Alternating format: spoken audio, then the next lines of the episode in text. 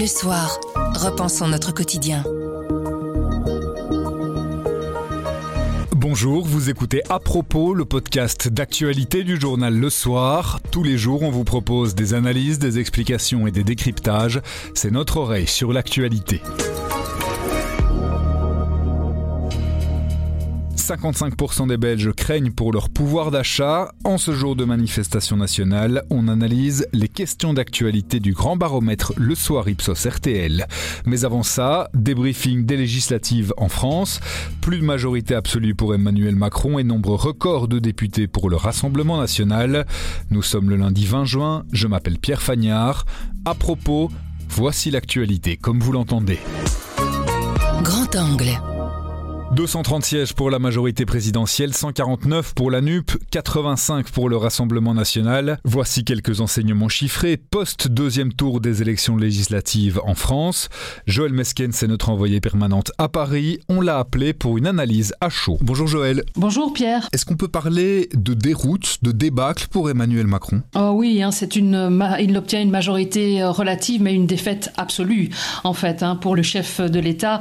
On croyait que pour lui le danger euh, viendrait de la gauche, qui se réveillerait pour le deuxième tour de ces législatives. Et en fin de compte, le coup de tonnerre est venu de l'extrême droite, qu'on avait une fois encore pas vraiment vu venir, et qui s'impose avec un énorme groupe à l'Assemblée nationale, 85 élus sur une assemblée de 577 euh, députés. C'est énorme. C'est dix fois plus. C'est plus de dix fois plus que son score euh, en 2017. C'est plus que le score historique de 1986, quand Jean-Marie Le Pen avait réussi à faire élire 35 députés à l'Assemblée nationale, mais avec une très grosse différence, c'est qu'à l'époque, on était au scrutin euh, proportionnel et que là, on est au scrutin majoritaire, un scrutin euh, qui défavorise euh, historiquement l'extrême droite, qui est incapable de, de s'allier. Et donc, on ose imaginer le score que l'extrême droite aurait réalisé à la proportionnelle. C'est sans aucun doute l'enseignement principal de ces élections législatives, ce, ce raz-de-marée du Rassemblement national à l'Assemblée. Oui, et bien sûr, sa conséquence, sa conséquence, c'est qu'il prive euh, Emmanuel Macron de cette fameuse majorité euh, absolue qu'il espérait encore. Il avait un petit espoir de la décrocher euh, quand même, même si dans la Macronie on s'était un petit peu résolu à l'idée de perdre cette majorité absolue, mais de quelques voix seulement. Et là, il en manque énormément. Il manque plusieurs dizaines, sans doute une soixantaine d'élus pour faire une majorité absolue. Il faut se souvenir qu'encore une fois, il y a cinq ans, tout seul, le parti présidentiel obtenait la majorité absolue, la même avec ses alliés centristes du et les alliés issus de la droite, donc Horizon d'Édouard Philippe, il n'arrive pas à décrocher cette, euh, majorité absolue. Donc il va devoir euh, composer.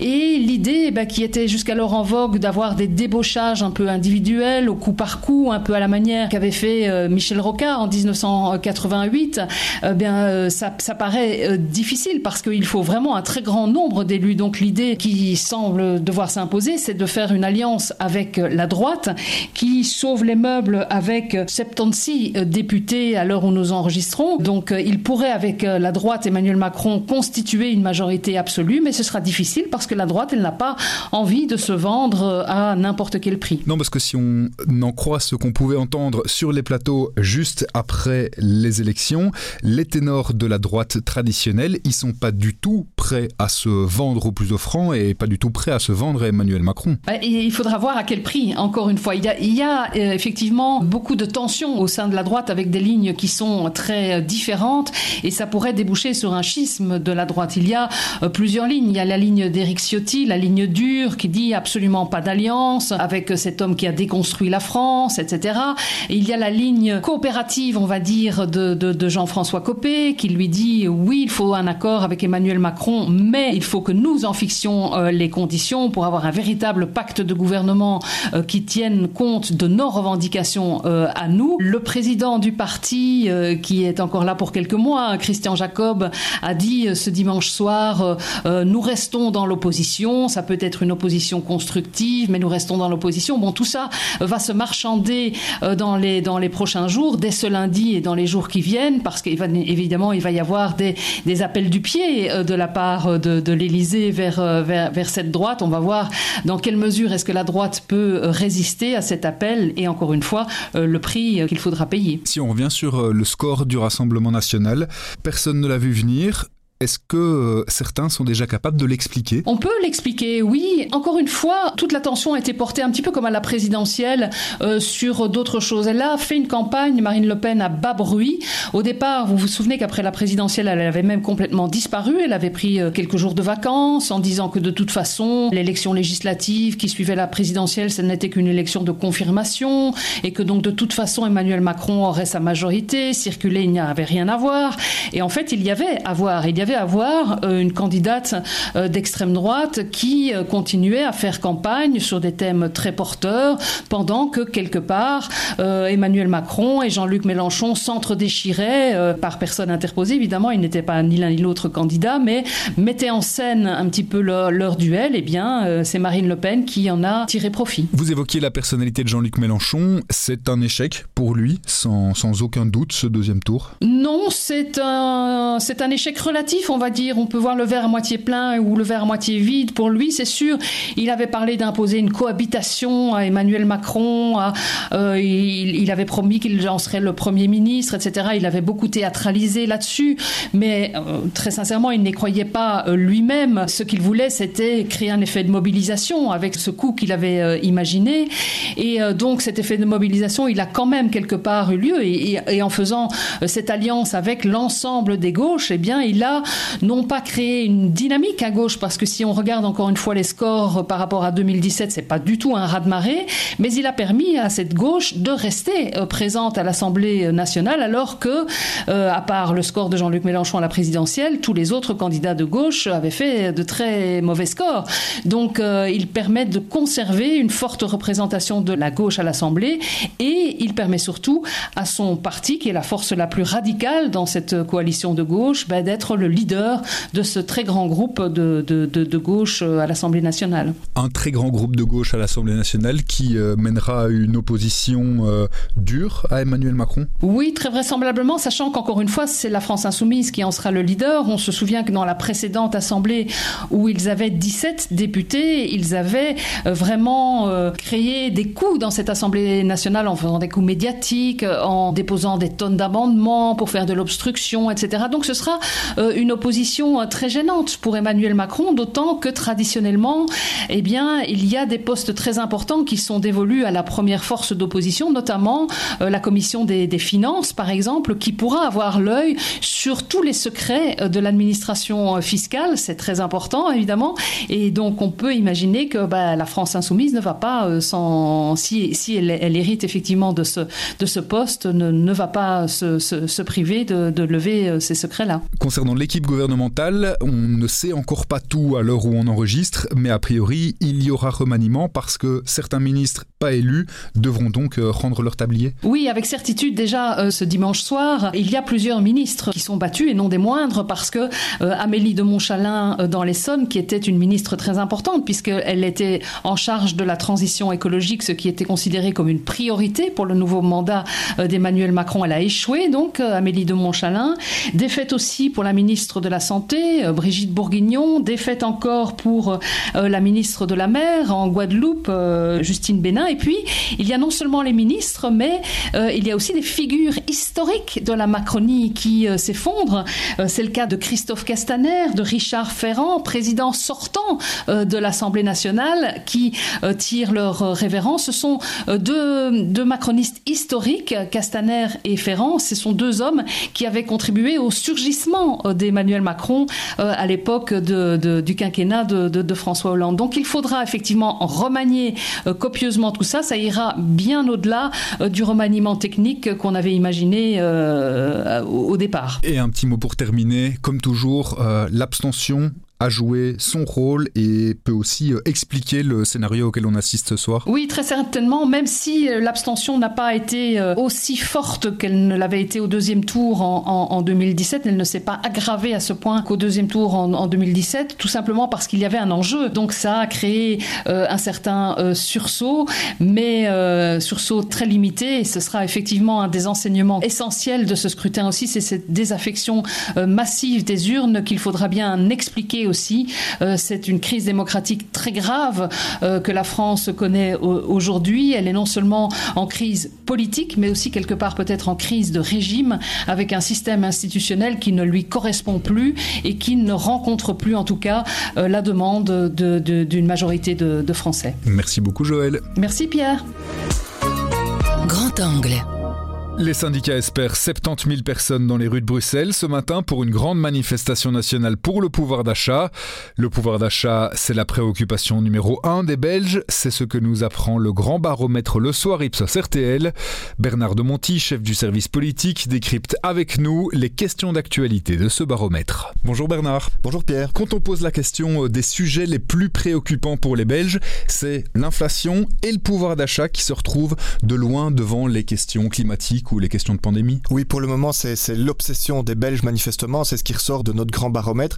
C'est qu'on pense à son pouvoir d'achat, on pense au maintien de son niveau de vie et on pense aussi, j'ajouterais que le troisième thème, c'est les taxes. Donc il y a aussi une peur des gens de subir des, prélèvements fiscaux nouveaux. Donc on sent que les, trois premiers sujets, ça n'a pas toujours été le cas, sont liés aux finances en fait. Donc il y, a clairement pour l'instant une focalisation sur ces questions beaucoup plus que par exemple sur l'immigration, sur la réforme de l'État ou sur beaucoup d'autres sujets qui ont pu agiter les euh, dans les années qui précèdent et le Covid, bien sûr aussi, qui est redescendu largement. Et pour résoudre ces problèmes, pour prendre des mesures efficaces pour soutenir le pouvoir d'achat, à qui est-ce que les Belges font confiance? Aux dirigeants, à leurs patrons, aux syndicats? Ben euh, Pierre, pas grand monde en fait. Euh, il y a quand même manifestement une défiance vis-à-vis de toutes les organisations qui pourraient aider les gens. Donc en majorité, à 50%, les, les, les Belges estiment que personne ne peut vraiment les aider face à la crise du pouvoir d'achat. Alors si on veut vraiment gratter, ils vont quand même mettre les syndicats en tête euh, et puis euh, derrière, loin derrière les gouvernements,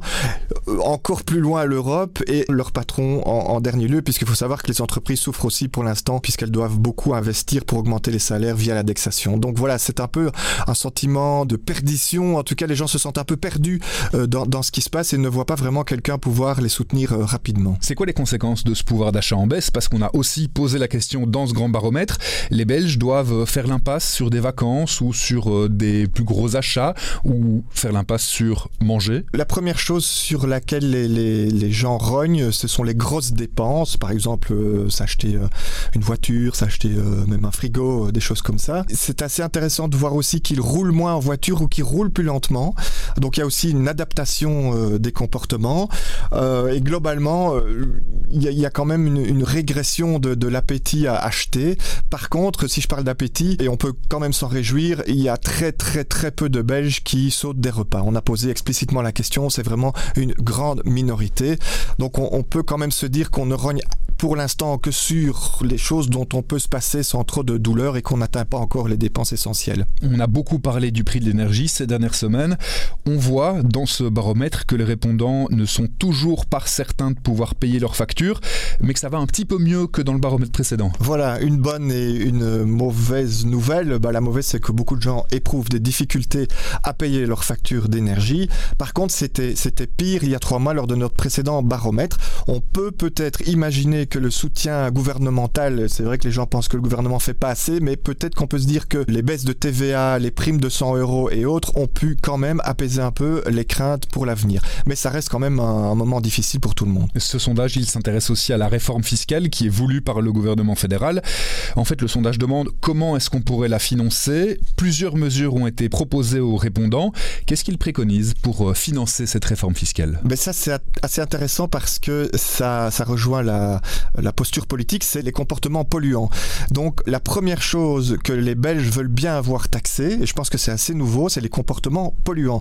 Beaucoup plus que les taxes sur les millionnaires ou sur les plus riches. Donc, ça veut dire qu'il y a quand même une marge au niveau de la décision politique pour essayer euh, d'allier euh, respect de l'environnement et, euh, et, fiscalité. Donc ça, ça, ça c'est assez nouveau, je pense, et, et, ça doit être souligné. Un dernier mot sur le gouvernement fédéral qui, euh, ces derniers mois, même ces dernières années, n'a pas toujours brillé par son unité.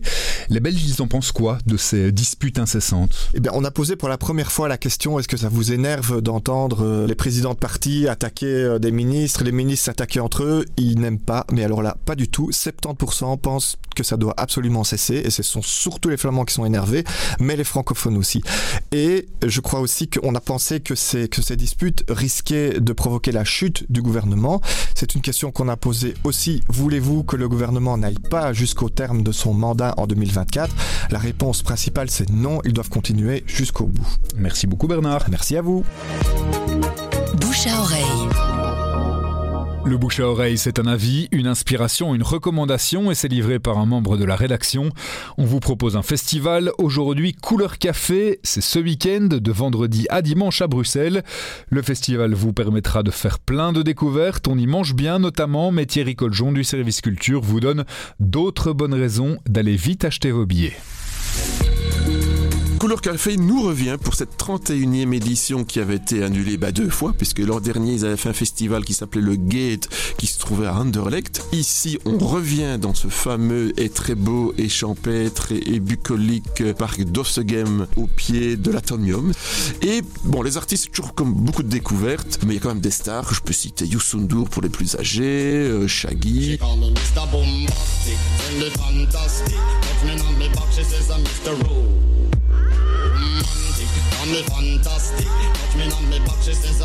Gilles Peterson, Carl Craig.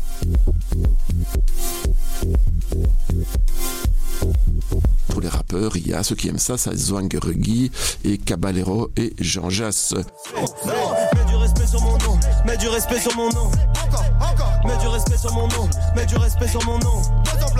Mets du respect sur mon nom. Les préventes de couleur café sont bonnes parce que les gens ont confiance, ils connaissent, on sait qu'on s'y plaît. Le lieu est très beau. C'est vrai que ce parc, il est ombragé, donc en période caniculaire ou même s'il pleut, on peut se protéger quand même. Donc ça, c'est une très bonne raison. Deuxième raison, c'est qu'on découvre énormément de, de, nouveaux artistes en développement parce que vu que la concurrence est énorme euh, avec les festivals stade ici, ils obtiennent moins facilement, ils parviennent moins facilement que par le passé à avoir des grands noms. C'est un, un, festival toujours organisé par son fondateur, c'est un indépendant, quelqu'un euh, qui se bat pour exister et il faut vraiment le soutenir aussi. On rappelle donc Couleur Café, ça se passe du 24 au 26 juin au parc d'Ossegem et le ticket est à 48 euros par jour. C'est donné, c'est donné.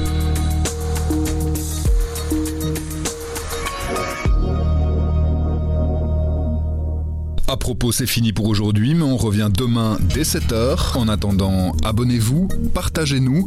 Vous nous trouverez sur notre site, notre application et votre plateforme de podcast préférée. À demain!